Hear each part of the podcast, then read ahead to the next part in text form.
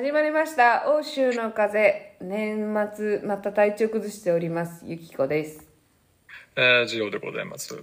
この放送は大阪在住ジローと国際結婚でヨーロッパ在住元放送作家のゆきこがお送りするラジオでございます。もう毎年やここ数年。毎年年末なんか体調悪いわ。え、もう無理な。どうしようもない。ん。乾燥でしょ？れ。あそう。これねあの理由はちょっとイスラエルに旅行に行きますって言ってて先週1週間行ってきて、もうホテルが乾燥カピカピやったんよ。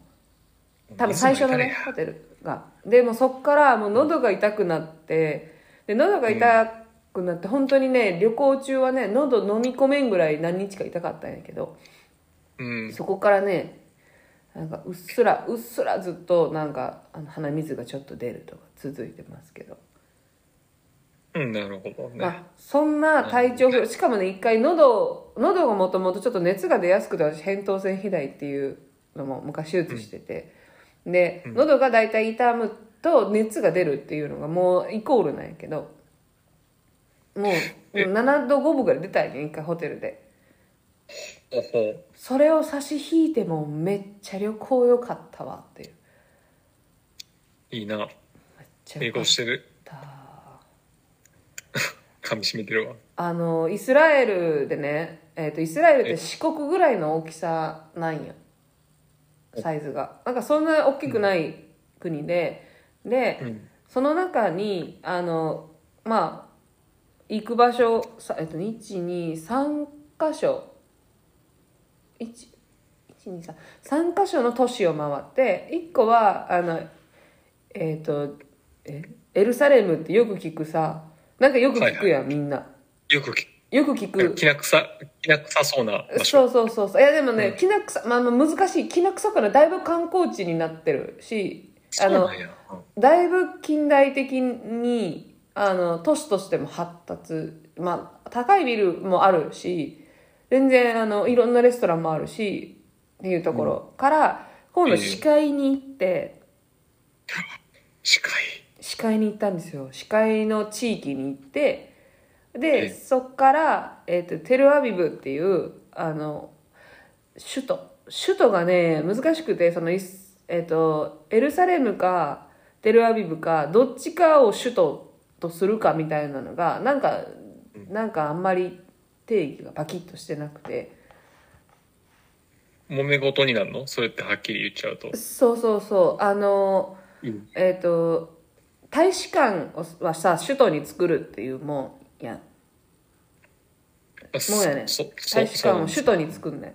で首都に作んねんけどあの、だからほほほぼほとんどの国の大使館はテルアビブっていうあのね第二のシリコンバレーって言われるぐらいもう長いビーチの横にあの高層ビルが立ち並ぶもうめちゃくちゃハイテクな街があるんよそんな IT、IT してるのそこに。めちゃくちゃであの多分企業率みたいなスタートアップの企業率もめちゃくちゃ高いんよ。だからまず私たちが思ってるさイスラエルってさ、うん。ちょっとそれこそきな臭さというかちょっと危なそうみたいなイメージが強いけど、もうテルアビブなんか、もうめちゃくちゃ都会なんよ。うーん。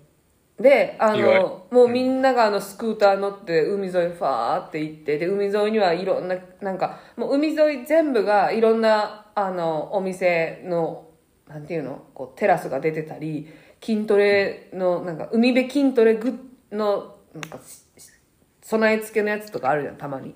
あんなんも、うジムやんぐらいのが備え付けてあったりなんか本当にねね。あのすごいはなんかとね、ゲームセンター行ったけどもう全部クレジットカードタッチ決済みたいなもうコインいりませんみたいなもうちょっと日本がさ、もう、もう、両替機あんで、言っとく日本のゲームセンターまだ。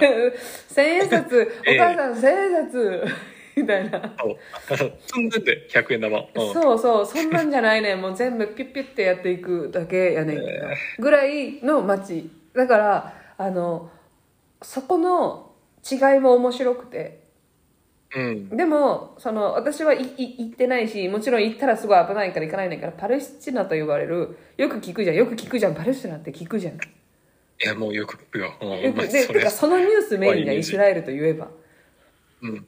だからそのそのその地域はだいぶ危ないから観光客は行ったらよくないとかってされてるんだけど、うん。まあすっごい面白くてねでご飯も美味しくてまあ見事に2キロ太って帰ってきたんだけどえ、お、もう、え まだその、まだそのポテンシャルというか余力残してたんや。あの、私伸びしろ。伸びしろで言うとね多分ねあの好きなように生きたら100いけると思うわすぐこの上り調すごい子多分ね毎月3キロ増やせると思うちょ、ほんまさ、いくあの、マジな話、糖尿病だけ気をつけてな。ほんまに。あれはもう、すごい危ないから。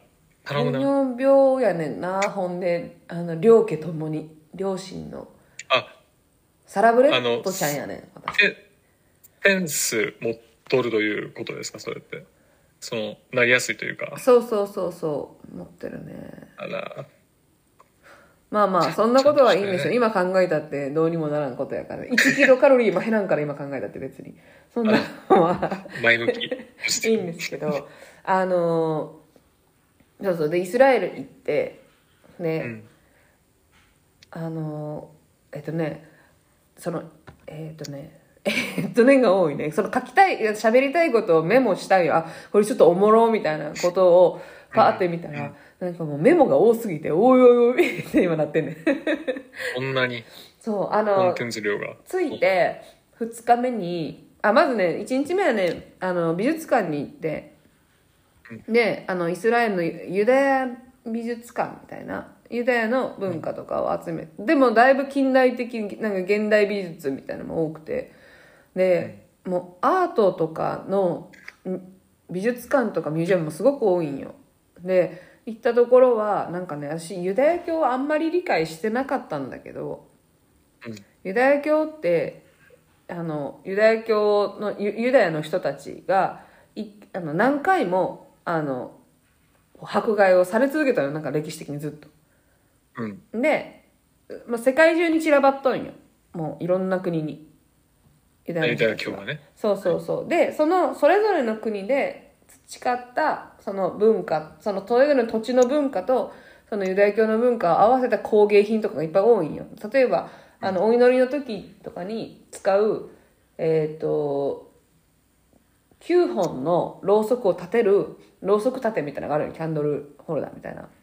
それもそれぞれの土地によってちょっと装飾が違うとかっていうのを全部展示してる美術館とかに行ってなんかちょっと面白かったんだけどその次の日にあその日の夜はちなみにねこの旅行中6泊中ほとんど毎食誰かとご飯食べるその一緒に行ったのが私とエルとエルの両親と行ったんだけどこの4人私たち家族4人以外の誰かがいつもなんか基本的にジョインしてきてる状態だったんよ。うん。まあしんどいけどね。そのお母さんの友達とかと一緒にご飯食べるよ。あバリコイ小さい上品な人。バリコイ小さい上品なね外国人とねあのご飯食べたりとかしてたんだけど。まあそういうことが1日目あってで2日目はもう熱が出たんや完全に2日目で出るか。もうちょっとね、ちょっと大変ね。それは。痛いってなっとったんだけどその時にもうあの日本語ツアーをお母さんが予約してくれててなんか、エルサレムで日本語でツアーできる人あの人はいつもねどこの街行っても見つけ出すのよ日本語が喋れるツアーガイドっていうのをね言うのを、言うのを。いうのをね探し出してでその人とツアー行ってでその、エルサレムってよく聞くその街の基本的なガイドを5時間ぐらいしてもらったんやけどもうこれがねやっぱ日本語で聞くべきだわって思ったその。理解度が全く変わるなと思って。でそのガイドをしてくれた方が、うん。えっ、となんかね、えっとお父さんがドイツ人でお母さんが日本人でお父さんが、えっとユダヤ教だったからお母さんが改宗してユダヤ教になってそのツアーガイドさんもユダヤ教になって。あのユダヤ教はお母さんがユダヤ教じゃないと子供がユダヤ教になれないっていうのがあるからお母さんが改宗してで自分はエルサレムあのイイスラエルに住んでますっていう人なんだけどなんかうん。そのお父さんがすごい人って話聞いたら。であのお父さんがもともと東京大学で勉強しててつってまずすごいじゃん。東京大学ってなってで何を勉強してたんですか？って聞いたら能とか歌舞伎を勉強してたんだって。あ芸能の人なんや。じゃあ。いや歴史とかそういうこと。その自分が踊るとかじゃなくてあんま聞いたことなくて自分の周りでさ日本人含めてさあ歌舞伎大学で専攻してましたって。聞いたことないじゃん。おらんよね。ないよね。その伝統芸能ってことだと思うけど。であそんなへえすごいですねみたいな話してたらあの秋篠宮さん？ま？だっはあ、けはあはあはあは。にあ、皇族の？そうそうそうにいあの、えっとヘブライ語え？ヘブライ語？イスラエルの言葉？を教えてましたっつって。先生をしてた人なんてすごいな。すごい。だからあの奥さんとうんご飯に行ったこともあったりとかしてみたいなえすごいやんって。だから手紙ももらった手紙とかあるんですよ。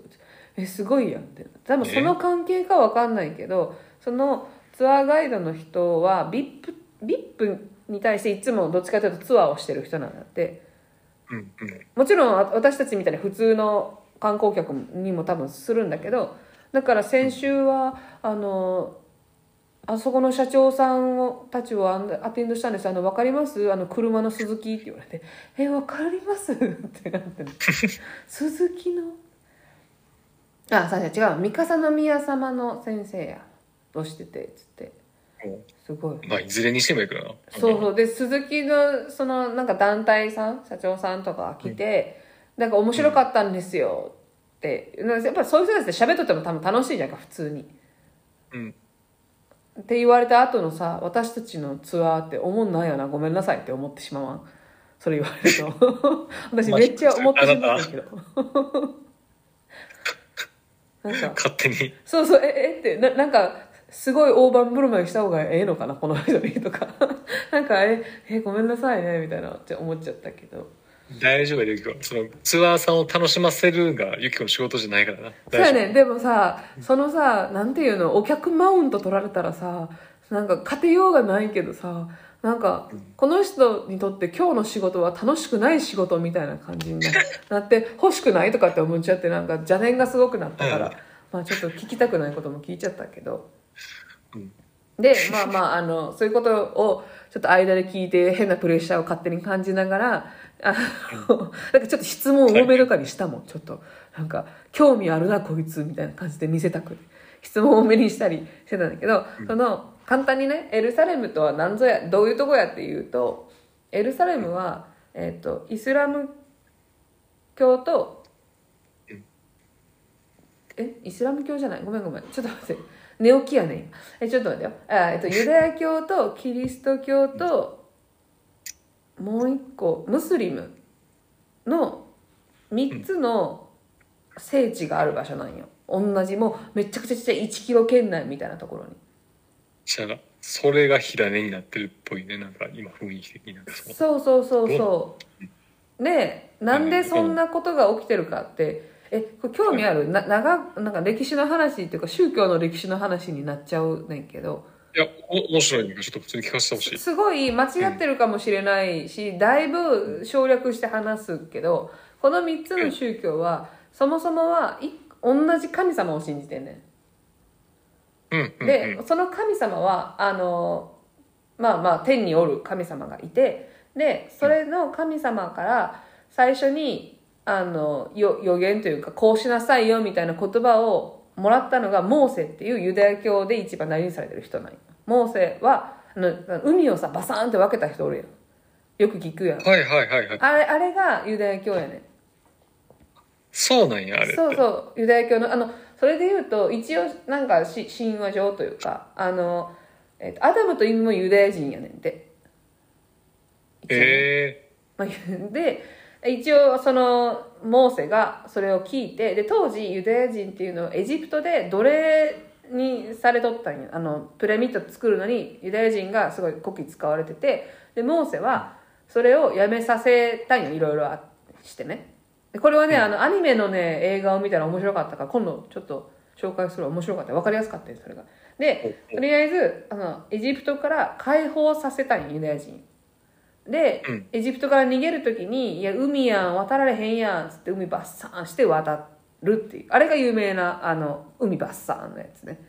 で、で、あれやったけど、実会とか、よういうあそうそうう。そうそう実会っていうのはそのあのユダヤ人をその救い出す時に、えっとここの土地にユダヤ人を解放しないとこんな嫌なことが起きるぞっていう。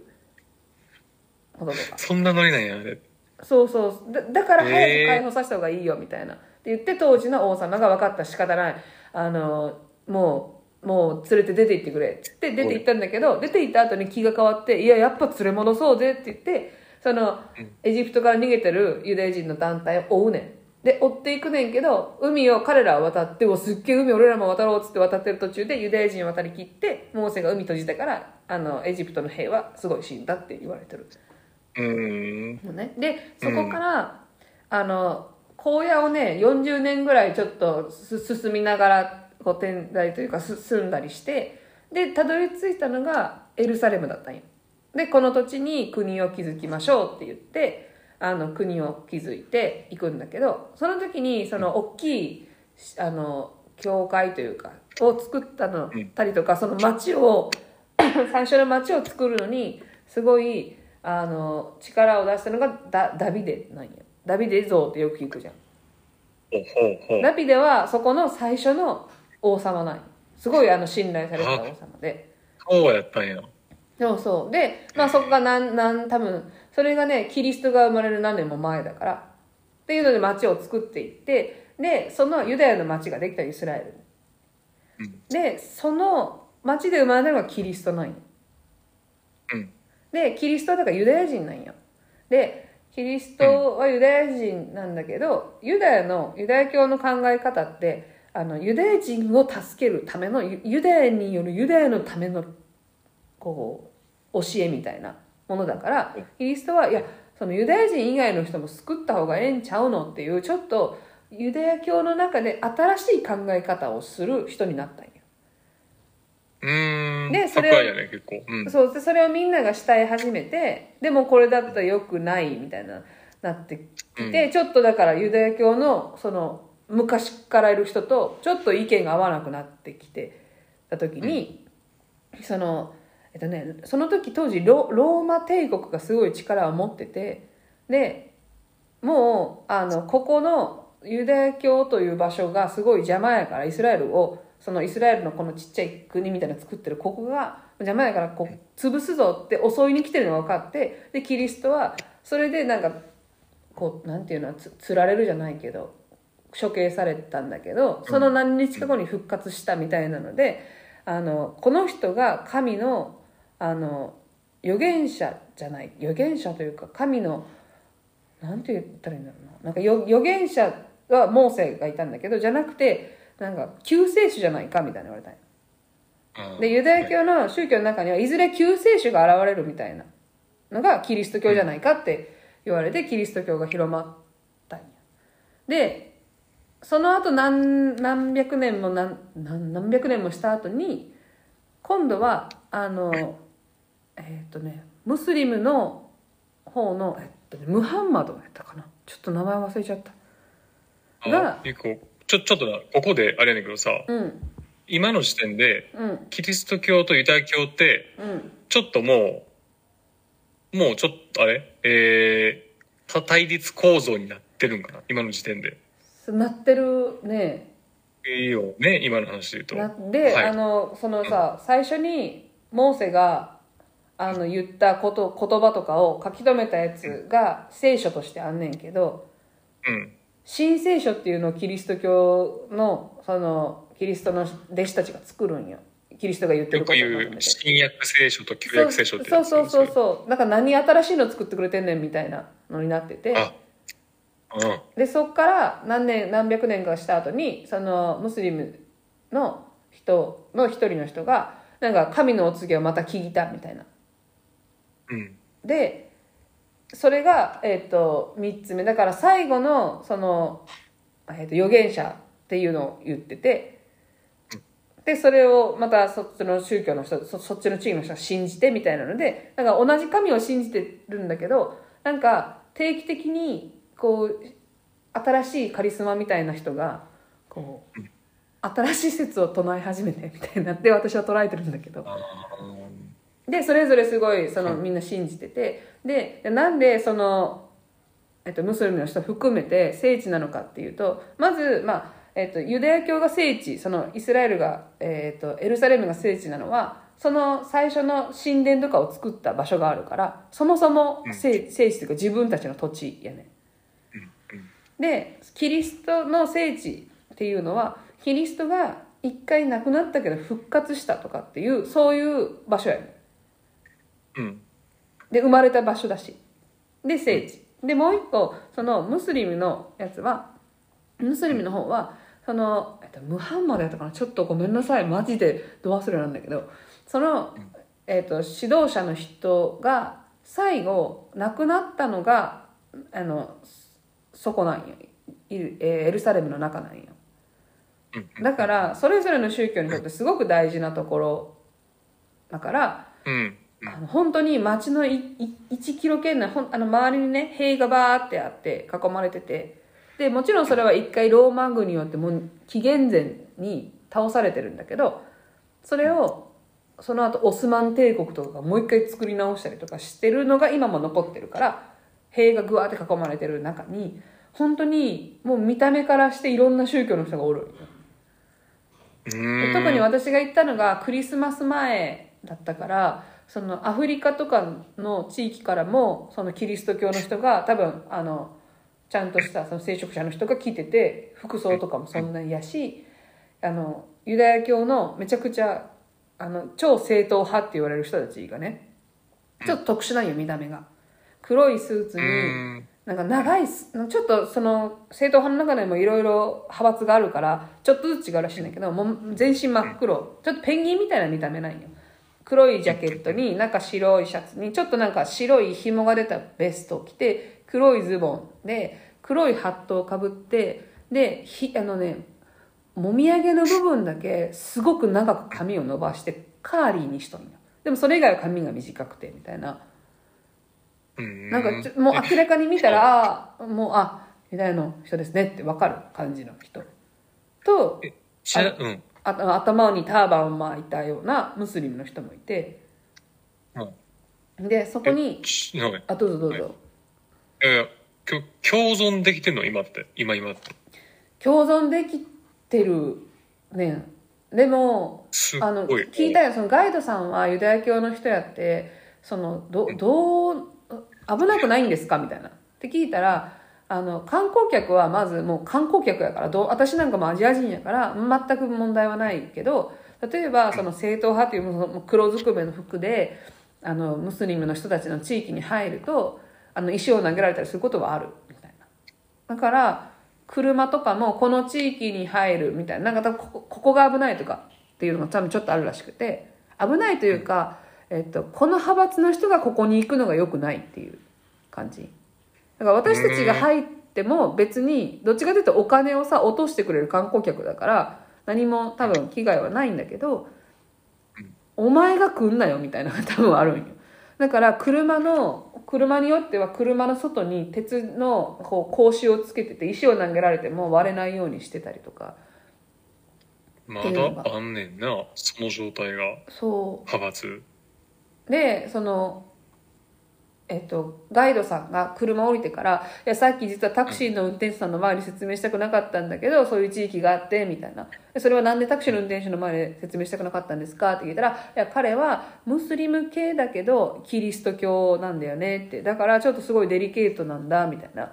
なんかやっぱりねそのあるらしい。ムスリムの中でもキリスト教になったらすごいいじめられちゃうとか。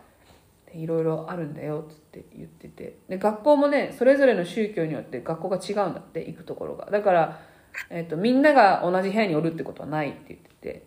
もちろんあの私が例えば移住して子供が生まれたら別にそそんなことよりインターナショナルスクールに行かせたいみたいなことがあったりするじゃんか。だから別にそういう学校ももちろんあるんだけどって言っててね。うーん。すごいね。あの、これ特殊よね。こう、神様が言ったら、一つ、神様一つというか、源流が一緒。うんの対立、対立とかしてて、で、日本ってさ、八百万でめっちゃおるけどさ、信仰に対してはちょっと疎いというか、うんうん疎いやんか。これ、どうなんやろ？いや、なんか、幸福、どっちが幸せというか、でも、あれだよね、思いっきり喧嘩とかは表面上はしないけもどう、全然表面上はなんだったら観観光地みたいな雰囲気もちょっとあるしその中は。独特やね、めっちゃ。でも確かにそのえっとね嘆きの壁っていう有名な場所があってそれは当時そのローマ帝国に壊される前とかの壁が一部残ってる場所があったりで、そこがえっとモーセのえっとななん何かを祀ってる このごめんなさいねこのぼんやりで。何かを祀ってる場所に一番近いからそこでユダヤ教の人たちはお祈りをするって壁に向かってお祈りをするっていうのがあってで私がその言ってた時期がクリスマスだけどハヌカっていうユダヤ教でも大事な1週間なんよ。うん。だからすごい多分世界各国のユダヤ人が来とったよお祈りに。だからすごい人でで一応男女ばっきり分けてお祈りする。私は女性の方に行ってたんだけど壁でねもう泣きながら祈ってる人とかもいてお祈りしてる人とか。なんかその感覚がさ本当に自分にはないじゃんか。心底信じてないとできないことというか。うん。うん。うん。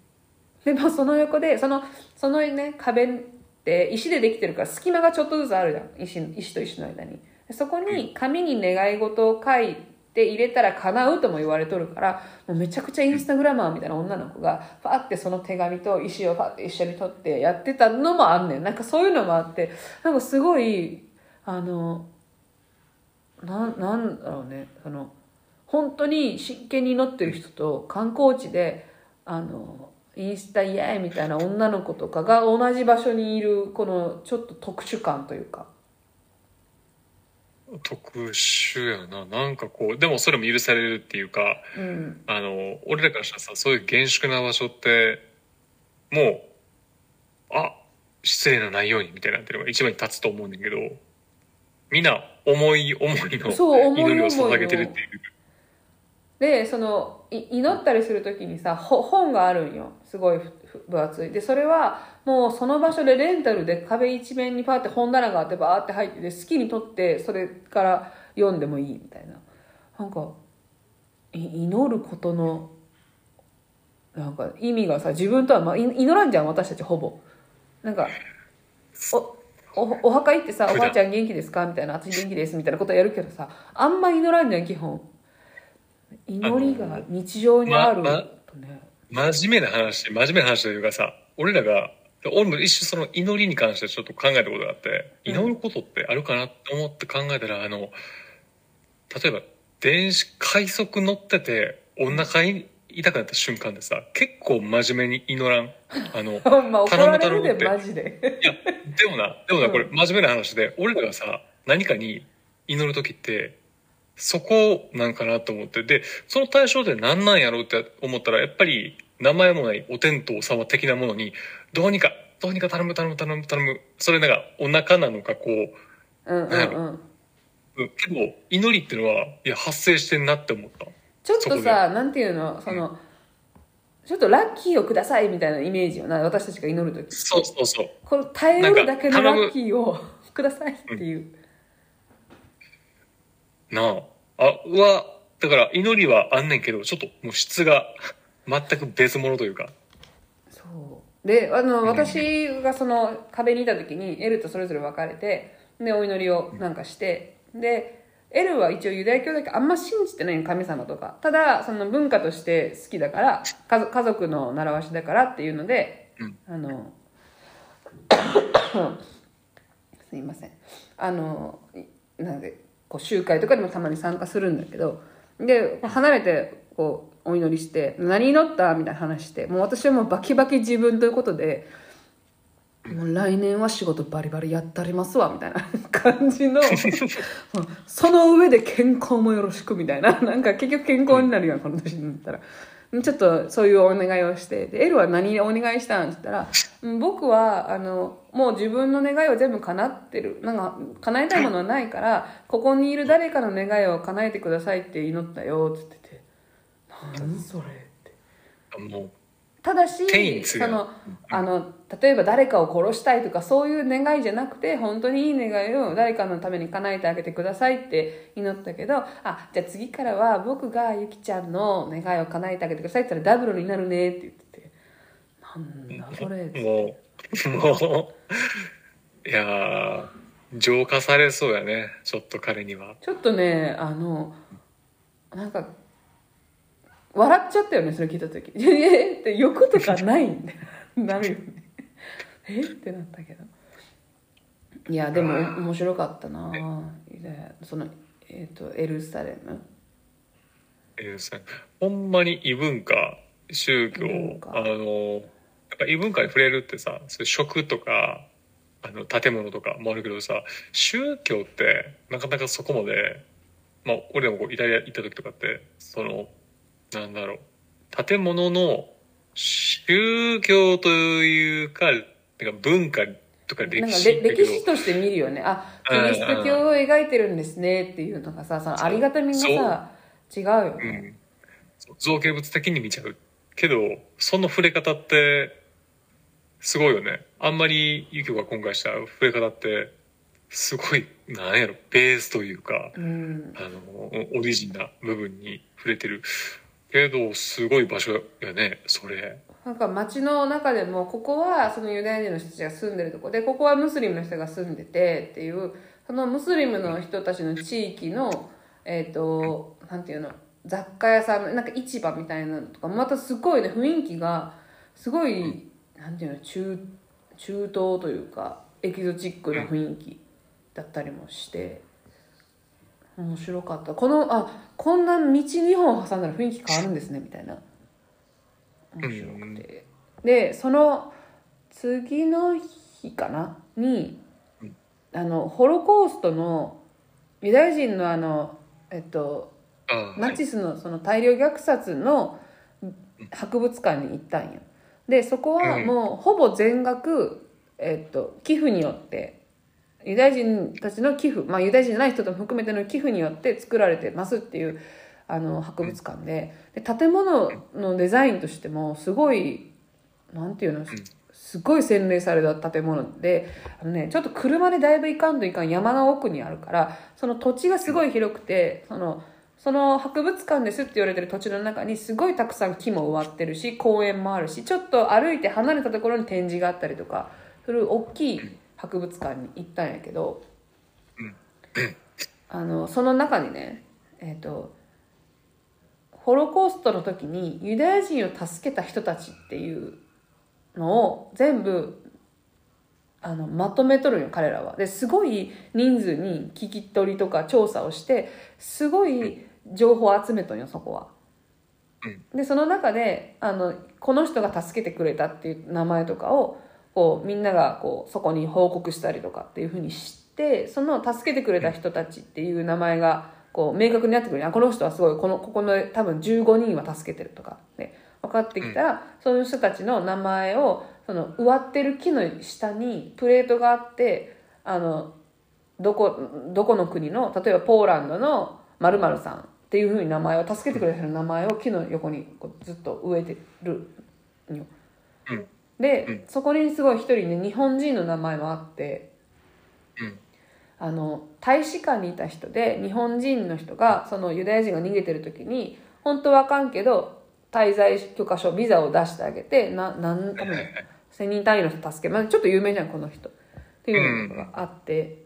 で私そのあんまりあの L の家の歴史みたいなのをぼんやり知っとったんだけどあんまり詳しく知らんかったんよおおじいさんがどうやって生き残ったというか生き抜いたかでいうとお父おじいさんはもともとローマにに住んでて住所がローマにあってでローマって大きい町だからホロコーストが始まった時にだいぶだいぶそこからこうなんていうの名前を把握されててでチェックリストでじゃあお前とお前行くぞみたいな言われなんかこう収集がかかったりしてた時にモナチャーノってあの結婚式をしたそのちょっと田舎の、はい。あそこに逃げとったんよ。だからまず最初のその収集というかその徴収って言ったらなんなんて言ったらいいんだろうね。その捉えられるのに引っかからんって住んででそこの離れたところに住んでたけどそれもいずれ見つかるからどこの不動産持ってるとか分かるから、うん。だからその近くの家の人のところにかくまってもらっとったのって。うん。でそのかくまってもらっとったけど多分ここもそろそろやばいって言ったら他のローマのキリスト教の人が助けてくれて、うん。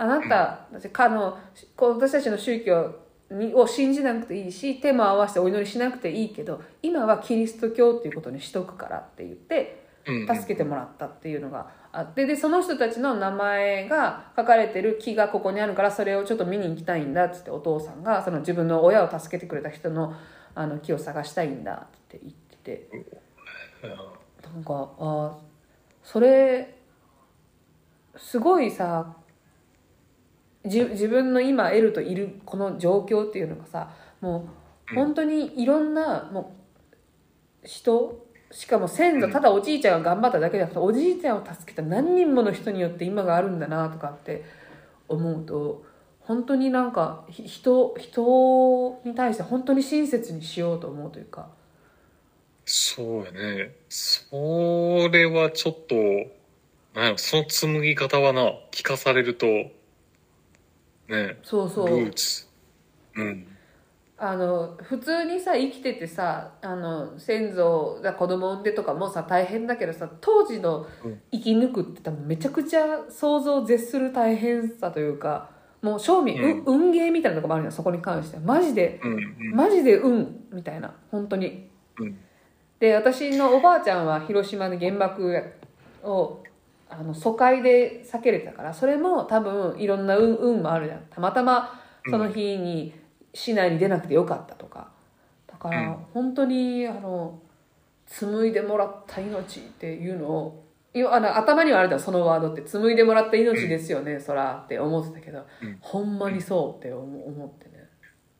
よりリアリティというかさ、その、残し方がまた、ね、なんやろ、言い方だけど、いいよねって思ってしまった。その、なんやろ、キープレートで、それを見に行ける。ね。そそこに関しては。あー。そのさ、ね。展示とかがさ、すごい多分すごい情報量を持って展示しとるんよ。うん。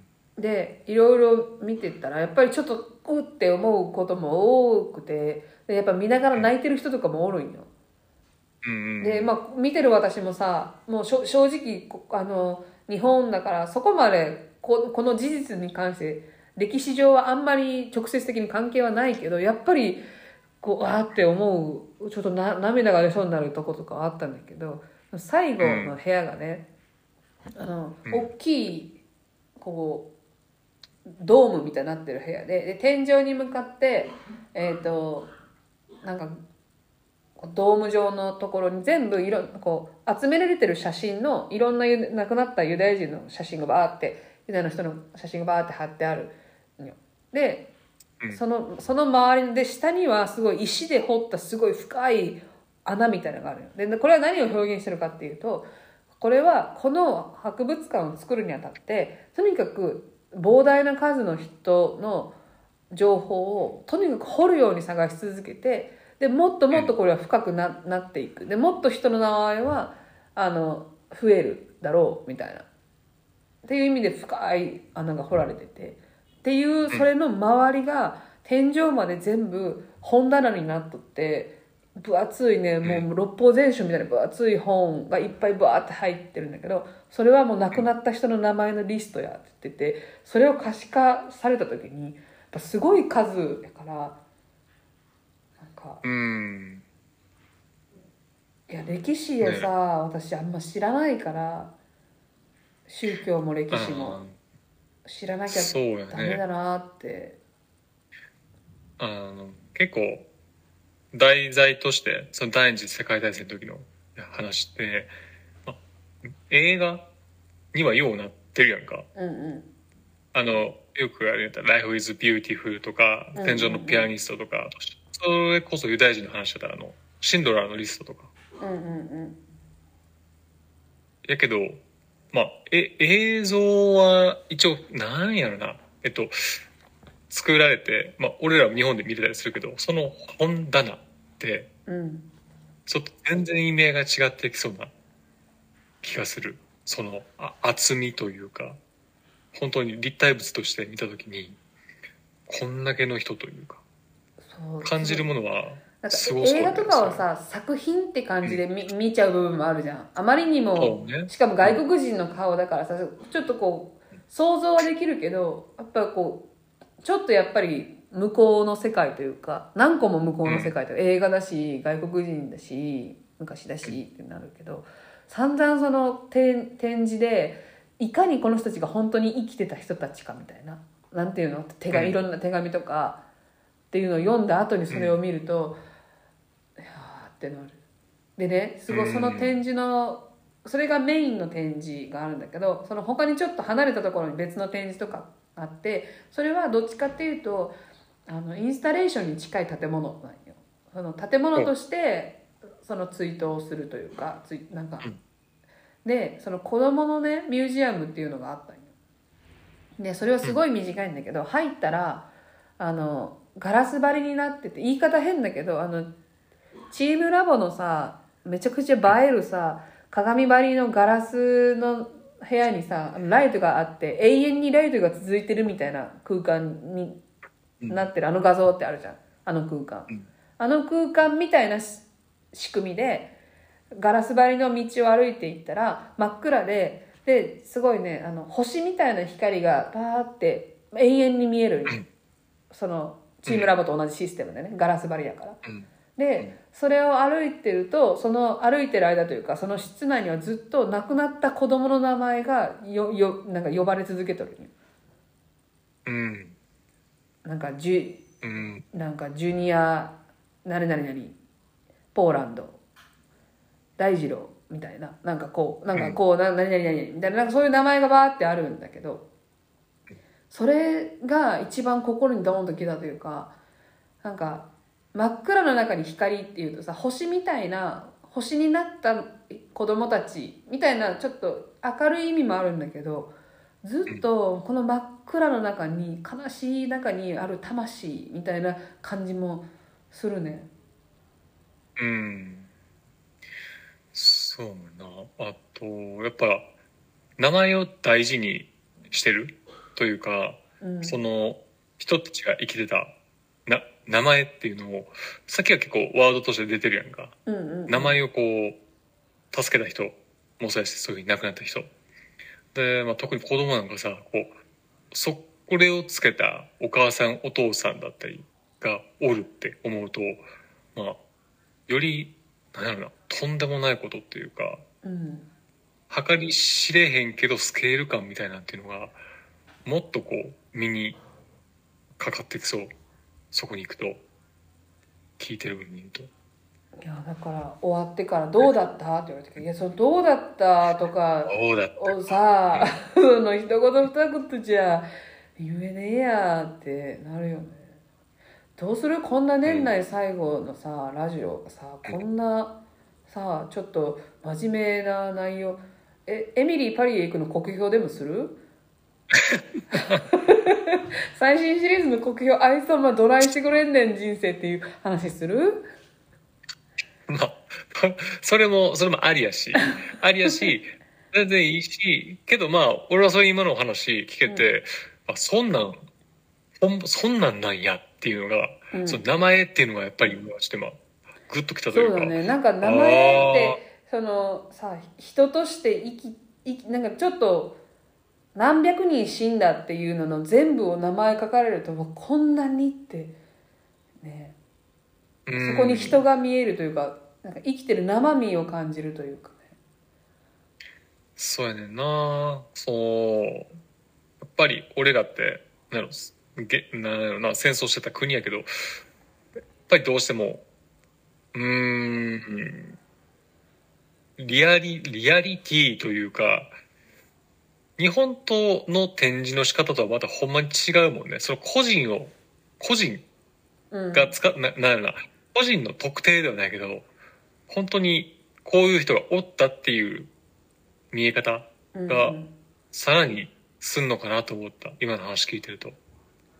そこにおった人たち。あ、こんな名前してたんや、みたいな。どこにおった人って。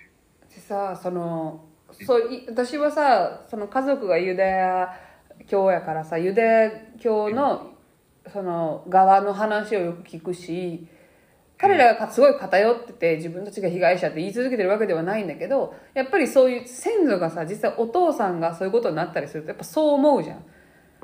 うん。でもまたそのイスラエルの難しいところでユダヤ人は今までもとにかく土地を追われ迫害されとったよね。なんで迫害されてるかっていう後半というか途中からの理由で言うとキリストを処刑した民族っていういうのもあってあのそのローマ帝国がもうキリスト教の勢いがすごいからもう自分の国のあのオフィシャルの宗教にするって言ってから一気にふわって広まったから逆にその広まったそのキリストを殺した民族みたいなそういうのもあってよりこう迫害される理由だったりもしたんだって。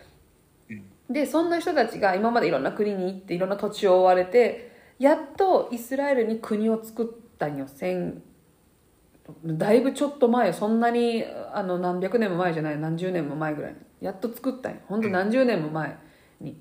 で作ったんだけど今まではだから被害者だったからやっと被害者にあの土地が返ってきたんだけどその土地を持ってた人が今度はなんかこう場所を追われるっていうその加害者になってしまったんよ。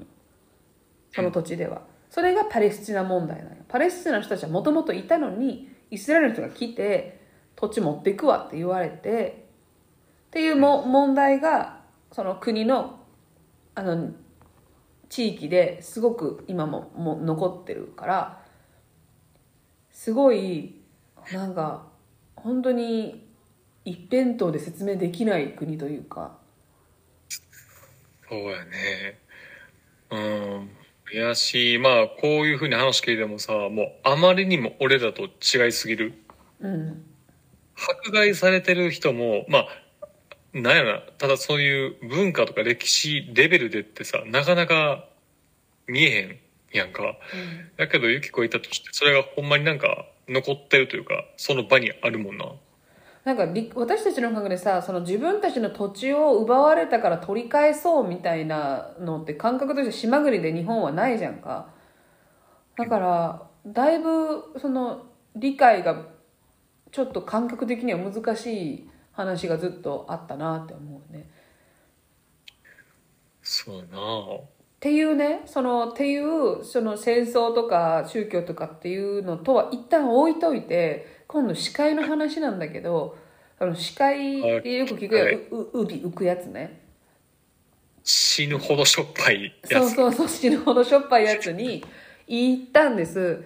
でまず私知らんかったんやけど司会って死ぬほどしょっぱい浮く場所っていうことしか知らなかったんだけど死ぬほどしょっぱいというかもう生き物が生きてないんだってもうしょっぱすぎて、はいはで死ぬ海なんだけどそもそも湖なんよあれって海じゃなくてただ塩分濃度が高いから海って言ってるけど、まあ、ただの湖ですって言って。であの湖のある場所って海面海抜って言われるその私たちが海に行ったら見るあの水面からマイナス400メートル下なんだよ。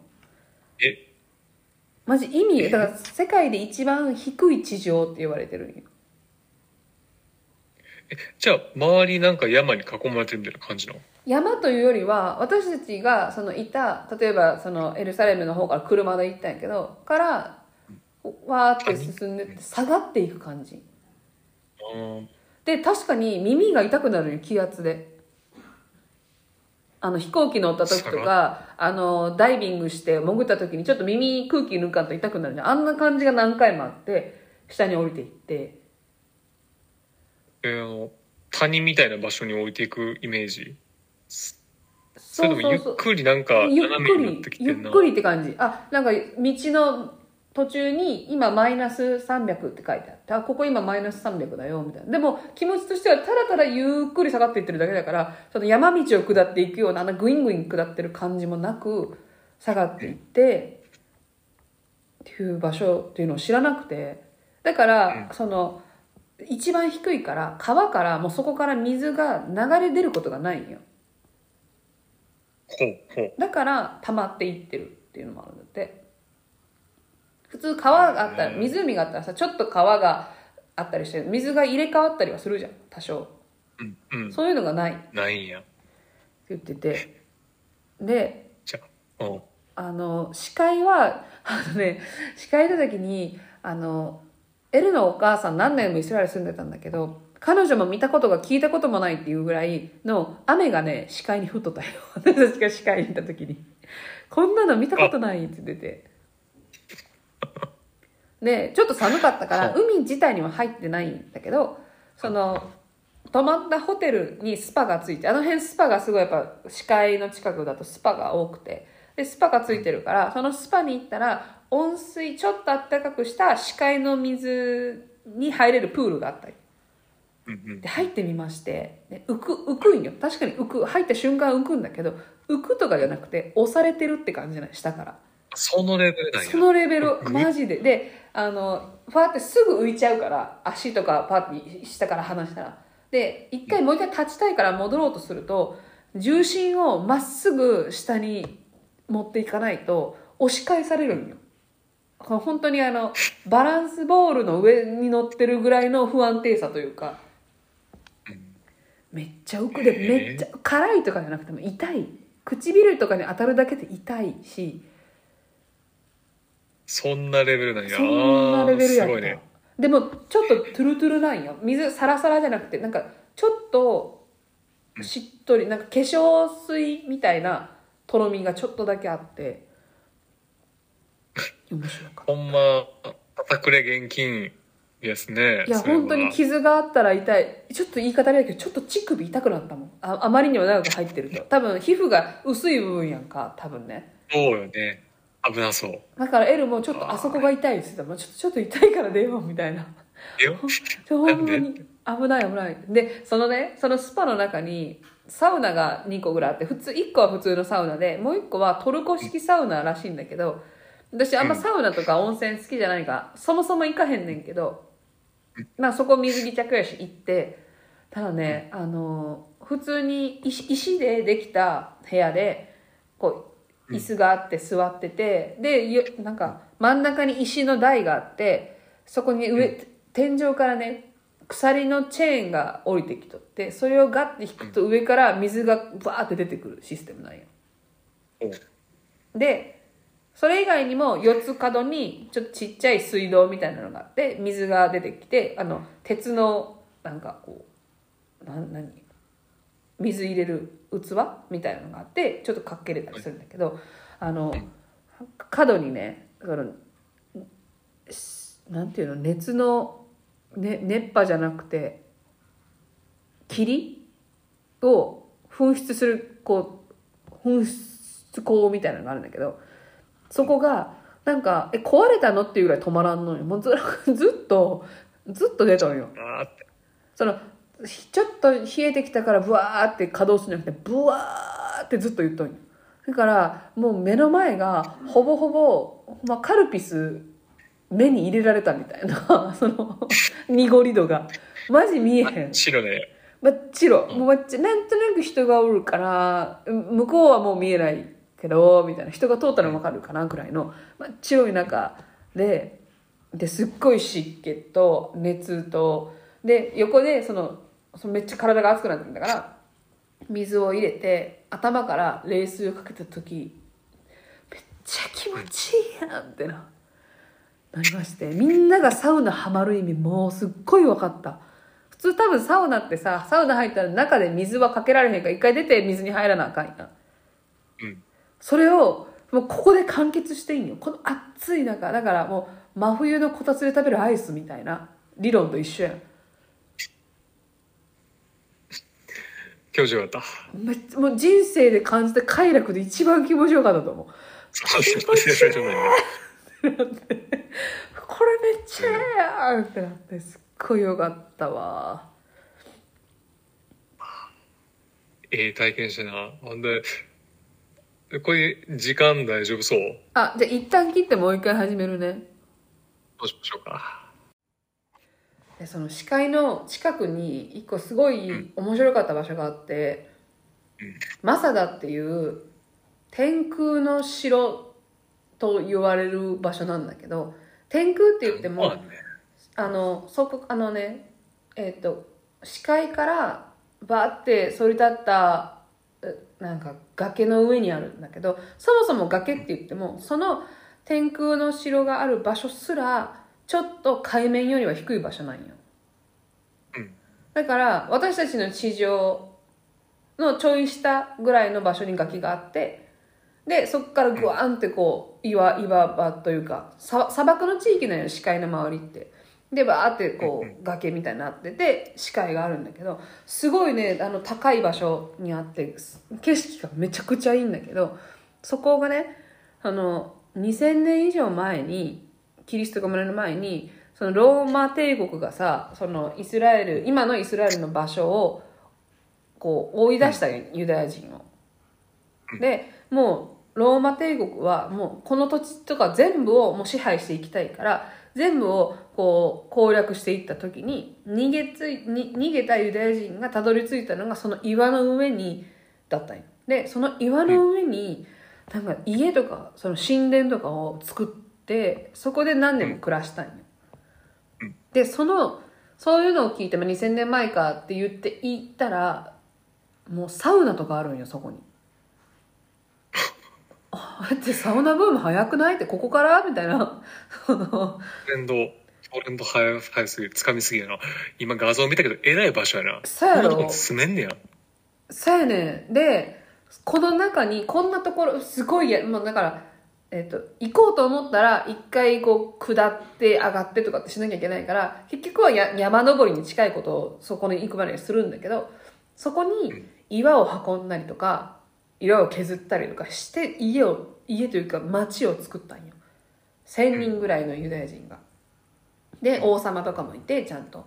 でその人たちがあのの家にはちゃんと神殿みたいなちゃんとあのよく見るあの立派な柱みたいなのを建てて庭があってで上にあの温泉みたいなシステムもちゃんとあってで今でいうサウナっぽい地下にあったかい蒸気を入れて部屋ごと温めたりみたいな部屋があったりっていうのが今も残ってるんだけどだけどそのそもそもここの地域って砂漠に近い砂漠の地域だからどうやって水をためるのって言ったらこの地域に降った雨を効率的に貯水貯水所みたいなのを作って貯水ルームみたいなのを作ってそこに流すシステムを彼らは作っとったよもうすでに。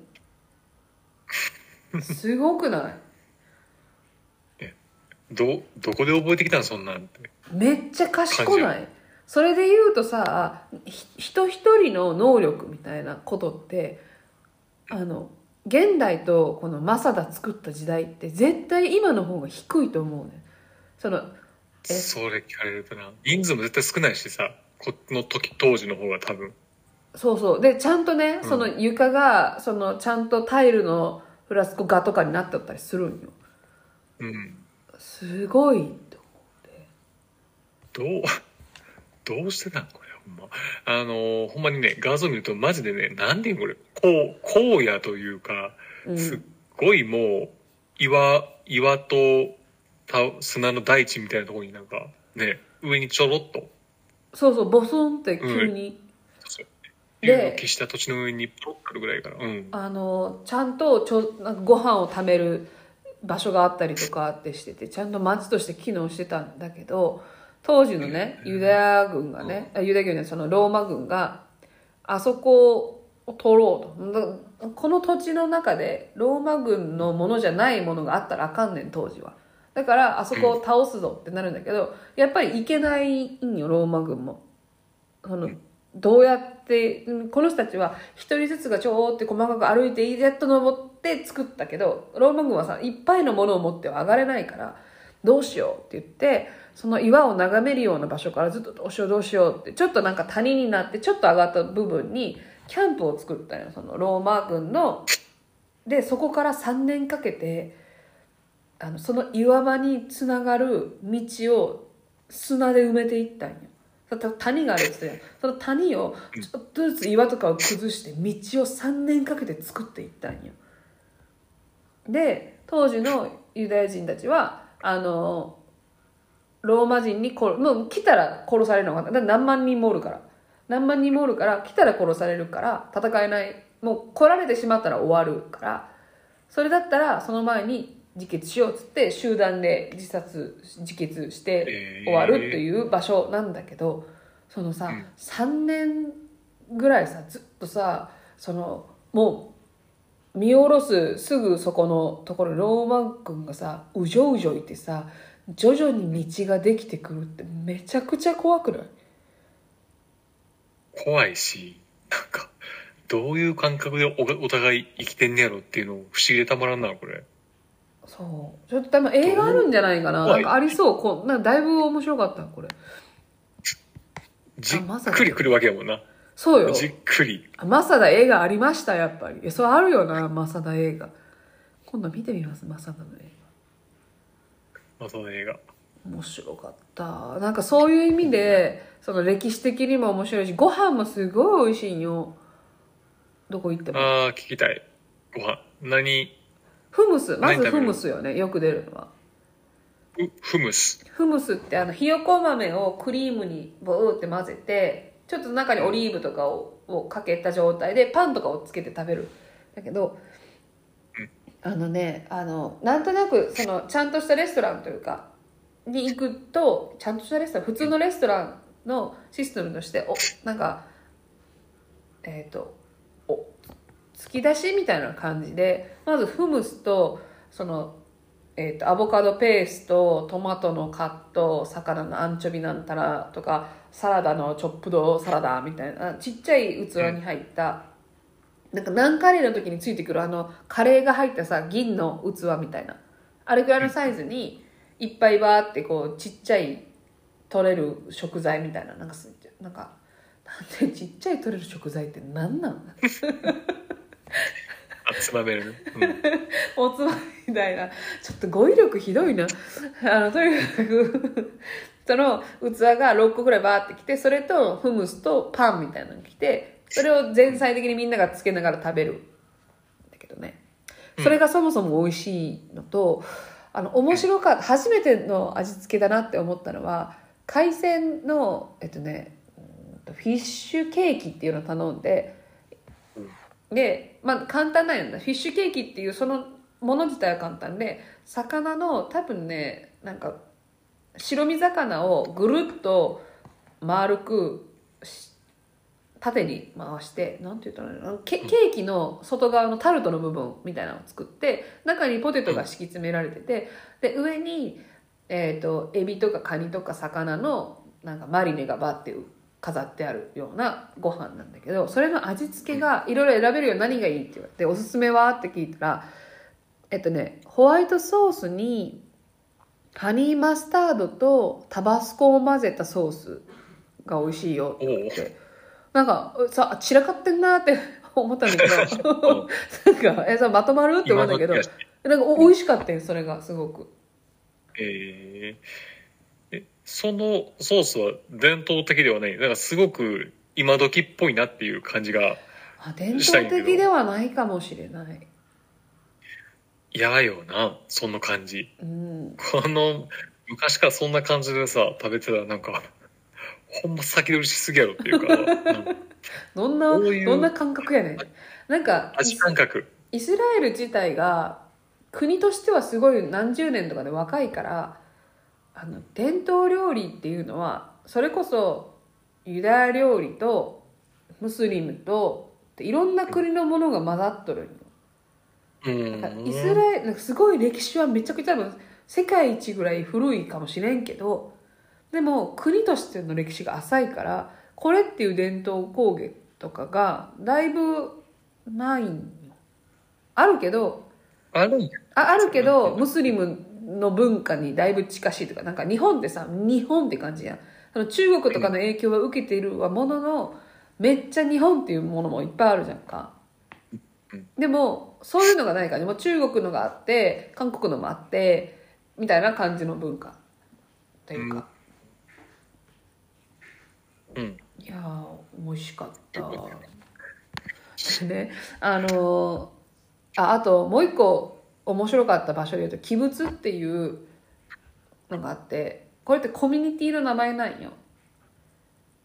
で鬼物？そう鬼物っていうコミュニティは社会主義の当時のねロシア帝国の、まあ、ソソ連かソ連のその社会主義みたいなのがちょっと入ってるらしいんだけどもともとはユダヤ人がこれをやろうって言って始めてその一個の村とかで本当に自給自足を全部してみんながどれだけ働いてもお金は均等に分けるっていうのをうん。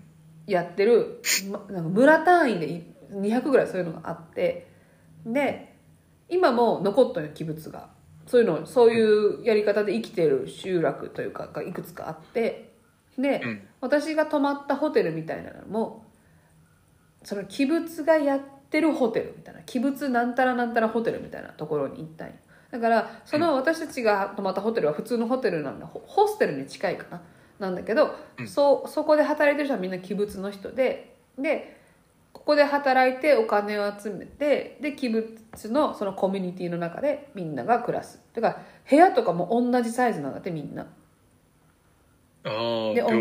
じそう平等でお金を稼いだからどれだけ働いてもみんな平等でで子供たちもその中でみんなで育ててみたいなのがいまだにあるんだと思ってそういうのが。えーえ、規模的に言うと、その、一器物。一器物どれぐらいの人数えっとね多いところは1000人ぐらいって言ってたけど少ないところは200人とか。でもそのあの日本人私調べたら日本人でも鬼物に住んでたことがある人とかがいてその留学生とかワーホリとか、その世界旅してますっていうような人たちボランティアでそういう人たちを入れるっていうのもししてる集落も多いらしくてああ、じゃあもう、ガチガチのよそ者、ああ、みたいなではないんやね。ではないところもあるまあそういうところもあるかもしれんけどうん。ええ器物。鬼物面白かったね。なんかその考え方というかね。ちっちゃいだからちっちゃい本当にめっちゃ田舎みたいな感じ。あのだから、ほんまに、あれなんや、割と、そこのコミュニティの人は、生活水準が1000人やったら1000人大体一緒みたいな感じなのかな。そうそうそうそうだからさあの幸せの形がさゆっくりすることとかみんなで仲良くすることが幸せの人だったらそれでいいよねって思う思うよね。そうやな。え、ちなみにその器物の中にいる人たちって、うん。SNS とかに触れる、なんかそういうデバイスとかって持ってんのかな？あああるある。そそんななんかそのひ秘境とかでもないし。それで言うと多分さだいぶ最初の方に言ったイスラエルの超正統派の人たちの方がスマホ持ってない人もおるんよ。えであのーす多分ね思ってたより私の彼もユダヤ教やけどとは多分ちょっと種類がだいぶ違うものというかあのどもともとさあの L はさえ L は守らないけど結構真面目な人たち宗教に対して熱心な人たちは金曜日の夜から土曜日の夜まで何も働かへんみたいな言ってたじゃんか。ーうんそういういろんな細かいルールをもっと守ってるのが彼らなんよ。えー彼らっていうのは、あと超正統派の人たちねユダヤ教のえ女性とは、ね。でその人たちは男の人はもう勉強することが仕事というかだから働かないんよおう ごめんなさいね。そう働かないから女性が働くし子供はめっちゃ作らなあかんのよ彼らは教えとして。だから一家族もう67人の子供がおるのが当たり前というか。だからあんまりお金持ち分かりやすいお金持ちとかじゃないんだけどみんな。うん。でそれでもその宗教的にすごい学んでいい立場に行くことが成功とされてるから。でその地域によってラビって言われるちょっと先生的ポジションの人たちがいてで彼らの言うことがその正統派の人たちが絶対というか。うん。何かあったらどうしたらいいですかね？ってラビに聞きに行ったりとか。だからそのコロナが流行った時もそのその人たちがラビによって考え方が違ってあの早くワクチンを打たなければならないって考えてる人といやいやこれはその打たなくていいって考えてる人がそれぞれだからなんかあのだいぶ揉めとったんよ。あの言うちょっとハンドリングができないんよ国からしても。あちなみにエルサレムの地域はえっ、とイイスラムイスラエルの国が治めてるんじゃなくて国連が一応抑えお治めてる場所なんよそうなんや。国って言っちゃうとイスラエルの国がまとめちゃうといやイスラエルそもそも認めてないねんけどっていう人たちがおるからうんうんうん。ややこしいから国連がまとめますってなっとるんだけどえ、初めて知った。ねえそうそうえ？え？なんかその土地を割ったりするのもそもそもあの第二次世界大戦のあの、んイギリスのさ三番ジタ交渉ってなんか聞いたことあるじゃんうん。あのムスリムなんかその周りのイスラエルの周りの国のちょっと名前忘れたけど名前忘れすぎないけど そこの国にあのあそこの土地あげるからちょっと頑張ってよって言うしイスラエルのユダヤ教の人にもあのちょっとイスラエルという土地をあなたたちにあげるからお金ちょうだいよって言ったしフランスとかにも、あのちょっとあそこ分割して勝ったら俺たちで分けようぜって言ったしみたいなそのそれぞれに全然違う内容で交渉したみたいな背景もあるから、なんかそれぞれの主張があるんよ。うんっていうのでその国イスラエルという国はもう建されたけどそこが治めるってなるとすごい反発を生むから特にその、えー、とエルサレムの地域はその聖聖地だからさ大事な場所だから、イスラエルがまとめたってなるとユダヤ教をがってなっちゃうからやめましょうっていうはいあちょっと待ってってちょちょちょちょれいっつってなるからああ、これは本当に永遠の課題な気がしてきた。聞いてて。なんかさ、本当にさ、そのパレスチナとかなんでこんな争うもうさ、どっちか俺やっていうのにはマジで無理やん。その被害者と被害者しかおらんから、どっちかっていうと。うんだから難しい。でね、そのユダヤ教というかイスラエルの人たちは、うん18歳から20歳まで女の子も含めて全員軍隊に入るんよ。兵役システムがあって。だから歩いてたらもう普通に女の子とかがあのアーミーの服着てるんよでそれはやっぱり周りの国とのバランスもだいぶちょっとデリケートだからいいつ何かの時のためにっていうのでみんながあの働くんだけど働くというかその行くんだけど2年間。うん。強制でね。で行くんだけど、その超正統派のユダヤの人たちは行かんでいいんよ。免除されとんよ。あ。で生活費も免あの多少補助が出とるんよ。うん。貧しいからその7人も子供がおって奥さんだけの稼ぎじゃ無理やから。うん。っていうと、まあ、まあコミュニティでちょっと働くっていうのもあるんだけどそれでも足りないから援助もしてるけど7人子供がおるってことはこの数が増え続けるんよ基本的にはうん。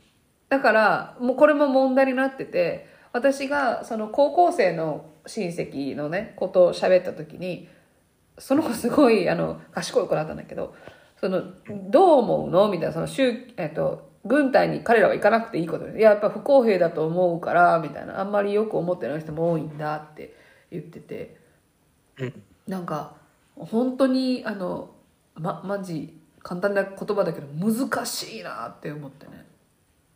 そうやな。なんかその、のシステムでさ、日本やったら、日本でもまあ、いろいろ平等不平等っていうのでなってるけど、もう、その領域を越してるよね。あの、うんなんで特別扱いするんっていうの。を。そうそうそう。言ったら、そう宗教でしょ？どこをこう信仰してるかとか、どういうスタイルで生きてるかで変わるって、いや、これは無理やね。これは、どうしようもないもんな。のでそのじゃあその正統派なユダヤ教の人たちはでもみんなの代わりに僕たちは祈って勉強してあげてるんだからっていうのもスタンスやねんな。考え。そうそうそう でねあのちょっと司会の話に戻るんだけどもともとそのモーセがねもうそうやって海伐採した人とかって紙に書いて見せてたわけじゃないんよ。うん。一回神からのお告げが石にバーって刻まれたやつをモーセが掲げたっていうこの石のやつは見つかってないけど一応あるんよね。あの話上は。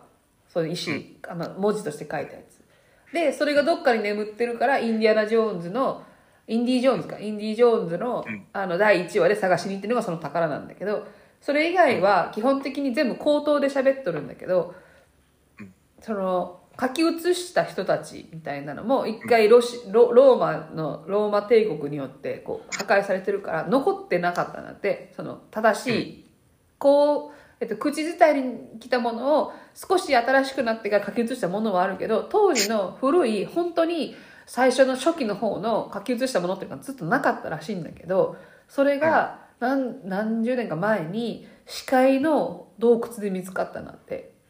あーあの、よく言う中二病アイテムのあの、視界文書っていうやつ。多分それそれだと思うそうそうそうエヴァとかでも使われてるシーン。そうそうそうそう すごいな。でそれはその視界の方に行って洞窟に住ん。でた人がかけ牛の羊の皮に書いたものなん。だけどうん、そのひ視界っていうあの潮の多い場所だから保存が効いてたん。だって。でそれを専門家が戻してでそれってね長いロールのロール状になってるものにバーって書かれてるん。だけどそういうのを、まあ今もいっぱいあるよ。いっぱい世の中にはいっぱい、それぞれの教会、シシナゴークって教会ごとにあるぐらいいっぱいあるんだけど、それを書くときは、あの、ご飯を食べちゃいけないとか、トイレに行っちゃいけないって、行く、行ってもいいけど、行ったらちゃんと体を全部洗うことからしなきゃダメなんだって。で、一文字も間違えちゃいけないし、だから手手を洗うじゃん。ご飯トイレ行ったら手を洗います。じゃ足りないんだって。手を洗って、体を洗って、清めて、綺麗になった上でもう一回書いて、で、寝て、次の日もう一回同じことを綺麗にして書いてって、それくらいのことをやってるもんなんだって。で、書き上げたと。書き上げたやつ。大変。もう大変しか出てこへん。もう、無なんか理や。さねふ不自由がは旗から聞いてたら不自由がめちゃくちゃ多いねそのイスせ超正統派の人たちの話って。うんもううん。本当になんかするたびに手洗うしスマホは持ったらダメだし基本的に。よくないってされてるし。で髪の毛もすっごいなんかぐんぐるって長くしてるし。であのセックスとかに関してもその子供は作ろう作れみたいないっぱい作ろうみたいな感じなんだけどセックスについての快楽を感じてはいけないとかむちゃくちゃむずなやつ。全問答かなってなるじゃんそれめちゃくちゃむずいやんそうやな。そうやな。それ、え？だから子作りをすることはすごいあの尊いことだけど快楽は感じるなとかなんかもうとにかくねすごい細かくああって私から聞いてるといや不自由だって思うんだけどそういう人たちがいることはなんとなく知っててで実際にあのイスラエルの街の中でいうとそういう人たちが住む特に住んでる地域とかが車で通るとやっぱちょっと雰囲気が全然変わるというか。おなんかまあく黒い人たちが多いんよ服装としても。でみんななんかもみあげるとくるくるくるってなんか長いし。うん。なんかねあのそそこ帰ってきてからあまりにもそもそも歴史を知らないのもあるし私がね宗教も知らないからちょっと勉強しようと思って興味を持って最近ちょっとずつこう簡単な、まあ、まずは中田のあっちゃんのやつから始めてみるというね。あのちょっとっていうのでいろいろなんか見てるんだけどその中でね一個今年一番のドラマを昨日見てしまって。お。それがネットフリで見れるアンオーソドックスっていううん、そはいはい。でこれはその今言ってた超正統派の人たちユユダヤ人の人たちが、えっと、いろいろホロコーストから逃げてニューヨークの一部ですごいコミュニティを持っとるんよ。うん。ニューヨークにもすごい一定数すごいいるよ本本格あのじゃあ正統派の人たちが。でそこの、で生まれたお女性が主人公なんだけどもう第、えっとね、全4話で45分か、まあ、1時間ぐらいのが4話しかない短いんだけど昨日も一気に見て今年一番を塗り替えちゃって。本当に。めちゃくちゃ良かった。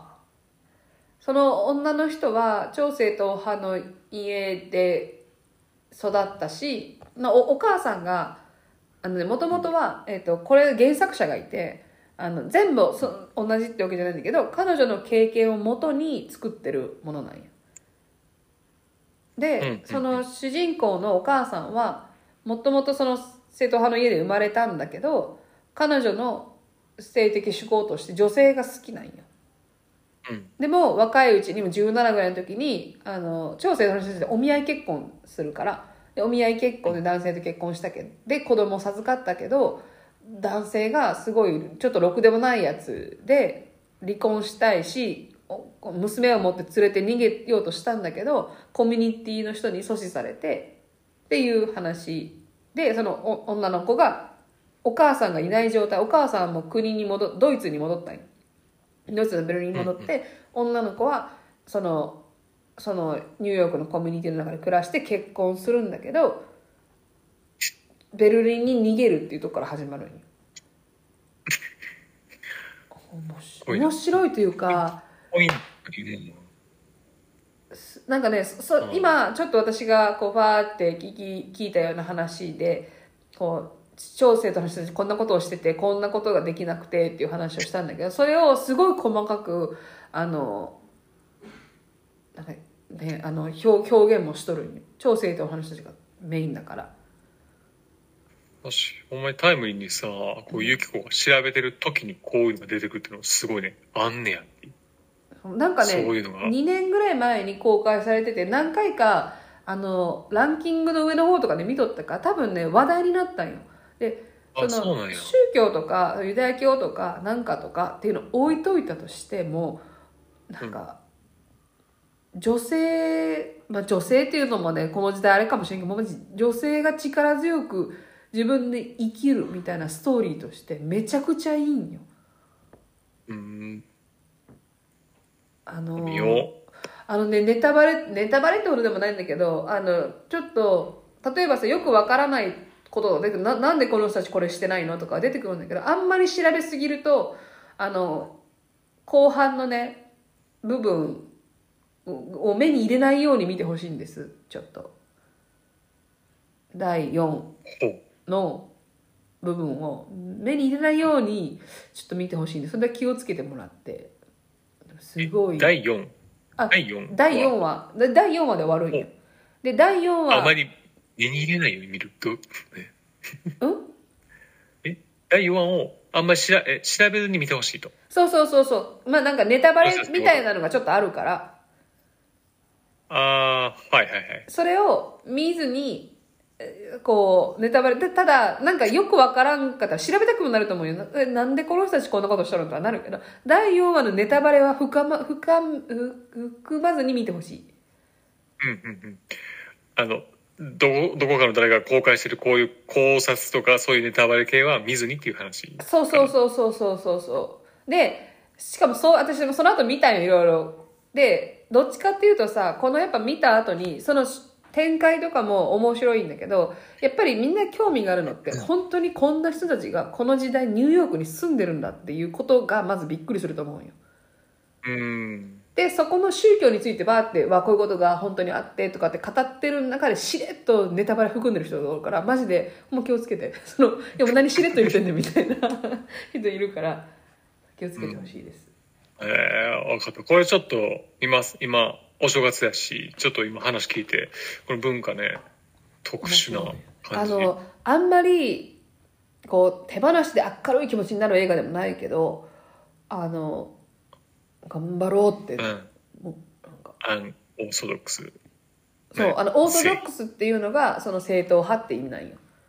うんうん。でアンっていうのは違うから正統派じゃない人たち。でまあ、結構離脱というかなんていうの？離脱じゃないけど抜ける人とかも多いんだって今その宗教ああまあきついというかもう世の中と、ね、離れすぎてんのかなこういうのって。そうそう。で離れすぎてることがもうネットで分かるようになっちゃったからだから宗教のその、えっと正統派の人たちはもうインターネット使わないしスマホ持たないようにしてるんだけど、うん。それは制御しきれなかったりするよね。いやーだからさっきもさ、俺その、えっ、と、なんだっけ、えー、コミュニティの人たち、うん器物器物とかも、の人たちもさ、そういう SNS とかを見ちゃったら、え、俺らなんか生活不自由じゃないとかって、あれもっとこう自由に生きていいんちゃうとかっていうので、コミュニティの維持大変そうやなとちょっと思って、それ確認してんけどさ。そのね多分生まれ育った人が選択するのは分からないけどわざわざ入る人もいるんよ。器物に。うん。うん。うん。うん。で多分あの行き来してるのはもう仕事は外でするけど器物で寝たりする人もいるとかって言ってたからだいぶ変わってきたって言ってたただ数は減ってきてるとは言ってたねやっぱりなるほどね。あーコミュニティのあり方がいろいろあるんやね、現代でも。全然。そうなんかここんな逆に今って選択肢が無限にあるじゃない私たちってはい。で彼らはあんまり選択肢がないように思えるんだけどそれもひ一つの形なんだなって思って、まあ、彼らが望んでるかどうか置いといて、うん。もう一つの形なんだなっていうのをね思いましてね。すごいあの本当に面白い旅だった。なるほどです。こんなさ、あの、何？オーソドックスとかを紹介した後に、あれやね、ほんまにエミリーなんて、エミリーの話しとこうやあいつなんだよマジで。いや、いや、でも、でもさ、でもさ、これマジで、あの、えっ、と、今回シーズン3やね。シーズン3シーズンはい3、さやね。終わると思ってるんけど、うんあ、いいんかなこれ、別に。あネタバレじゃないけど。いや、でもさ、シーズン2よりはマシじゃない？シーズン2終わった時は、もうこいつは全員虚勢やなと思ったけどさ。でも今さ、ただエミリー一人虚勢じゃない？マジで？とりあえずな。とりあえず、でも、でも、まだなんか、エミリーシーズン3さ、あまあ、あの、結果的にはあれやけど、あの、頑張ってたような気もする、俺は。まだ。というか、エミリー以外もやばくないっていう、そのさ、全員、いや、しょうがない。そのドラマにさ、何なんで求めてしょうがないけどさ、仕事舐めすぎじゃない？全員。なんなん？あの仕事の仕方ってならへん。もう、あ、なんかね、エミリーも、なんか、エミリーのそれでいいんやっていう。で、それでめっちゃ仕事できる扱いなんねやっていそう。そうそう。なんか、マジ思いつきで口軽いだけじゃん、こいつっていう。ただのラッキーガールがマジ、あんた仕事できるんだから、え、仕事とはってなるよね。仕事ができるとはってなった。うん。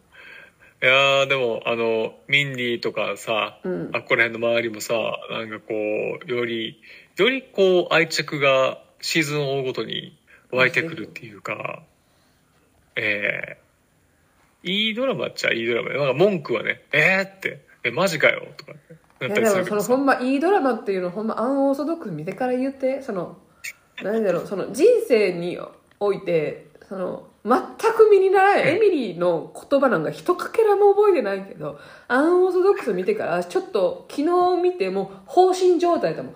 わあもう考えてまうそれについて。わああのさエミリーあエミリーがさ、そのエミリーね、何ずっと言ってんねんって感じの人もいるかもしれないですけど、ネットフリックスのエミリーパリへ行くっていう、本当になんかあの、あえてやめとき、やめとき、私仕事うまいみたいな、そのドラマがあって、それのシーズン3で、なんかエミリーが仕事できるキャラだけど、なんかずっとこいつちょっとおかしないって思ってたけど、いよいよ、そのシーズン3の最初に、元々の勤めてた会社に残るか、その同僚が独立した会社に引き抜かれたかそっちに行くかっていうのを悩んでる時にどっちもで仕事するっていうの選んだよ。なんなんってならそれありえへんやんって。いやーまあね、ただ、あ、でも、まあ、リアリティからは外れんねんけど、そのエミリーも、元いた会社、自分を育ててくれた上司を裏切りたくないっていう気持ちと、うん。認めてほしい、あのー独立した人のとこに行くかどうかっていうので、まあ、葛藤はあって、で、なんか、フラチなこともそんなしてなかったよね、今回。嘘やんええ？そのい異性関係のフラチはしてないけど仕事にフラチは仕事はね、仕事は、ただ彼女も苦しんでんねやろ。俺、ちょっと、あれかな、だいぶ見方が違うね。わ嫌やわ。ちょっとなんやその前回までのさなんかあの女のフラチにさにキレてるモテない感じでいてくれた方がよかったわ。なんかずっとこう キレ散らかしてる方がよかったわいやー、だって我慢我慢してたよ、あの子。めっちゃ頑張ってたで。あ、だから、エミリーがこのアンオーソドックスをちょっと見て欲しい感じかな。なんか、あんたどう思う？エミリーの意見を聞きたい。なんか自分を律せてますか？って 分かってますか？ってまあでも面白かったというか、きらびやかな。ねまあ、あの、そうだよね。か、簡単に、だから気づいたらもうマジ、イスラエルで喉痛いのにすぐ見終わっとったもんね。そういうことだよ。結局楽しんどんかいっていうね。いや楽しいんだー、楽しいのはね、うん、あ、あ、ないから。ちょっとあと2個喋りたいことがあったわ。1個はマジどうでもいいことなんだけど、あの、え超ひょうきんなおじさんに出会ったよっていうだけなことなんだけど、あの、今回イスラエル行った時に、毎日誰かとご飯食べたって言ったじゃんか。で、うん基本的にはお母さんの友達とかおかなんかまあ遠いしもう遠すぎて他人やんぐらいの親戚とかなんだけどうん。一、人珍しくお父さんの親友とご飯行ったんよ。うん。まあまあ元をたどればちょっといなんかいとこのいとこぐらいな感じなんだけど。でその人がすごいよく冗談を言う人だったんよ。例えば、お母さんアンナがすっごいおしゃべりな人なんよ。もうとにうるさいんよ。マジでちょっと迷惑おばさんからうるさい人なんだけどその彼女がそのおじさんに「なんかちょっとちょっとなんか言ってちょっと喋っていいかしら?」って言ったら「NO」って言ったんよ Can I say something? って言ったら、No って言って、No って言う、言う人初めて見たというか、No って言いたいんよ、私も。でも、No って言ったから、なんかおもろかった、そのおじさんがいてね。で、そのおじさん、あの、がずっとね、私となんか喋った後に、なんか一箇所ぼーっと見とったんよ。なんか、なんかほんと椅子の角ぐらいをずっとちょっと斜めにしてぼーって見とった。たまにあるじゃん、そういうことになっちゃってる人。なんかぼーぼーっとしてぼーっとしてるから、私が手を振ってパッてこう、え、大丈夫？みたいな、その彼の視線の先で手をパッて振振ったんよ。だから彼が、はって気づいた後に、この世で見たことないぐらいの変顔してきたんよ。なんか、なんかね、あの、立体的な変顔って見たことなかったけど、まず目を下に、まず片手で目をグワって下げて、その後、その下からさらに、あの、口の中に指2本入れて、グワってシーサーみたいにして、グワって顔作ってきたんよ。60ぐらいのおじさんのさ、全力変顔見たことある？しかも手も使っちゃうやつ、ね。手もつけてブワってしかもさ、ふ振りと落ち完璧やん。振りでボーっとしてったと思った。ら緩急がすごかったよブワってやってきて。もうはもう私声出してめちゃくちゃ笑ってもうて急に。やられたから。うん。でうわーってなって。であの人なな何してる人なんて言ったら心理学者でって。心理学者なんって。む向こう側いてもうたらなんか高田純次的な感じ。あそうそうそうそうそう。ひょうきんおじさんで、ふわーってやってでも心理学者でで話してる時に多分クライアントの女性から相談が来てみたいな。でも本当夜9時とかよ。しかもあのイスラエルでいう超祝日に来て。でその人「あくそこんな時になんて言えばいいんだよ」みたいな。その知らねえよじゃん。おじさんからすると。仕事だけど。うん。で「ああ」って言った後にすっごい真面目な返事してて。なんかすごいなんかおじさん。ずずるいギャップだなって思ったうん。え、それは親親族やんな？親族しと遠いねもういとこのいとことかもう他人やんうちらからしたらでも優しくしてくれてんねや。そうそうそうそうまあみんないい人たちだったけどねでもう一個ね喋りたいことがあったというかここれそうそうあのえっとですね私最近あのアフリカの雑誌「プロッシュ」っていう日本人が作ってるアフリカについての雑誌の編集とデザインのお手伝いをしてましてそれがあの、発売になりましたっていうのをその言い忘れてたっていうのがあって。ああ、言わない。そうそうそうそう。え。そうそうっていうのがありまして、それがね、あの、今電子版が出てるけど、でもそろそろ、あの、紙版も発行できるんじゃないかなっていうので、えー、もう一度お願いします。プロッシタイトル。ュですプ。ロッシフロッシュアフリカのなんかの言葉で近近く近いっていう意味があって近くに感じてほしいっていうのでで今まで私が入る前にもう2号出しててで3号目から入らせてもらったんだけどそれのテーマはあのアンダー30アフリカに挑戦する日本人のアンダー30っていうので日本人でアフリカでいろいろビジネスとかをやり始めたアンダー30 30歳以下の人たちが9人かなインタビューしてるんだけどあのーうん。単純にさこの9人やっぱおもろいわって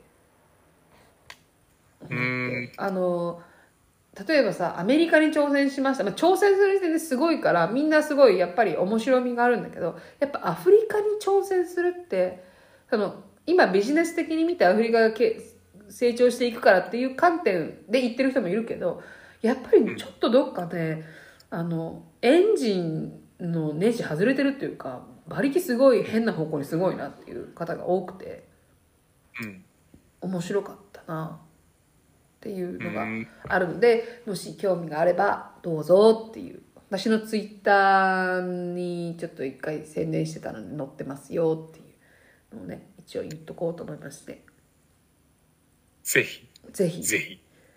まあということでもう2時間 2時間やんほぼ。2時間やってごめん私がほぼほぼ喋っちゃいましたけど。まあいろいろね。いろいろこれは話しておかなあかんことがあったんでね。この話題は。いろい来ろと。来年の目標ぐらい喋っとく？最後。来年の目標？うん。ああいやもう真面目なもんしか出てこへんわ私ダイエット以外ないわやっぱり。今年も。真面目やな。ま我々。我々。やっぱり真面目やわ。真面目やんなこんなに成果出へんことでも毎年ちゃんと掲げて一応掲げる丁寧さはあるよなやっぱり。丁寧やわ。いやーもうだから年を増すごとに意志は強くね体を大きくこういいんじゃないですか。そのユキコ。求め続けろ。それは 求め続けろって。あのさ でもちょっと今いいなと思ってるのはさヨーロッパ今、えいいあのフィレンツェに戻ってきてやっぱりお正月っていうあのさ厳かなの日本中がちょっと一旦休みねのあの雰囲気が全くないんよ。そうなの？もうどっちかっていうとクリスマスホリデーの方がメインやからあんまりあのなんか日本っぽく三が日はゆっくりしてとかっていうよりは別に1日からバーも開いてるしみたいな。うん。うん感じやからこりゃねスタートダッシュ切れますよ。マジ。ああもう休んでる休んでるやつらを。そうそう。出し抜く。そう。あ出し抜くことができる。あと私は今年来年か来年あの構成とかの仕事とね文章を書く仕事をもうちゃんと本格化させようって思っておりましてあのいえだからブログ以外ブログもちゃんと更新すんねんけどちょっとコラムとかをどっかで書けるように頑張ろうかなって思っておるんです。うんでなんでこれをこう今言ってるかっていうとちょっとね今まで目標を言うのちょっと恥ずかしかったんよ。うん。なんかちょっとだけなんていうのその作家業みたいな放送作家だけど作家業してた分逆になんかちょっとこういうの頑張りますっていうのがちょっと恥ずかしかったんだけどあの前々から何回か言ってた伊勢さんっていうさバスケの老朽会の人。うん。人ね。ななんかの時にちょっとラあのインスタでメッセージしててで,、で彼があの文章の中でねその今彼はえっ、となんなんていうかな。あの整骨院じゃなくて鍼灸師？鍼灸院？うんで働いてる本業があるんだけどそれとは別に文章を書く仕事をもうしていきたいからノートとか頑張るわみたいな、まあ頑張ってるねんって言っててで、うん。その彼のね文章ってすごい上手っていうわけじゃないんよ。うん。すごいすごいあの失礼なことを言うんだけどただ熱いパッションはいつもあるなっていう文章なんだけどその表現的にすごい上手とかでもないいいんだけど言言ってしまう強さみたいな。うん。その目標を言うっていう。私は変にその文章を書くスキルとかなんとなく構成はこうした方が見やすいっていうのがある分言うのが恥ずかしかったけど私よりもない彼がやりたいねん。その文章で仕事したいねんっていうのにすごい感銘を受けまして。お。なんか私も私もやりたいな頑張ろうって思ったっていうだからちょっと今明言をしてみてね。来年スタートダッシュで首絞めていけたらなって思うんだけど自分の。己の、己の書きたいもの、言いたいこととかを、うん。まあ、ストレートに出力していこうということですかね。でそれを仕事にしたいって言うってさちょっとさおこがましさみたいなのが自分の中でない、うん。なんか 本業のさクオリティも、うん。次郎ちゃんもさ働いてるからさ会社員じゃないけど例えば例えばよこの俺は喋る仕事をもっとしたいんだっていうのってさそのそうじゃないとは思うけど ちょっと恥ずかしさがあるじゃんなんか経験がないことをそれを仕事にしていくんだって言ってしまうってまあ、いや、言わんとしてることはわかるよ。わかる？気恥ずかしさというかうん。そういうのを、なんか、言えてしまう無責任な人もいるなって思うとったりもせん。俺できますよって言ってしまうやつも、私はあんま好きじゃなかったんだけど、なんか伊勢さんのあの言い方は、なんかだいぶポジティブだったというか、ポジティブに自分をすごい捉えられたから、私も、あ、こんな感じで言っていきたいって思えて。なので、来年のね。うん。目標、目標というか、もうやるもんな、それって。うん。どうした？痩せるしね。うん。あと、痩せるしね。ね？やっぱり。あの、痩せる？来来年に、痩せる？え？みたいなじゃなくて、ずっと言ってるやん。痩せるに関しては、もう、もうここ十何年ずっと言ってる。出会ってからずっと痩せるって言うてんだけど。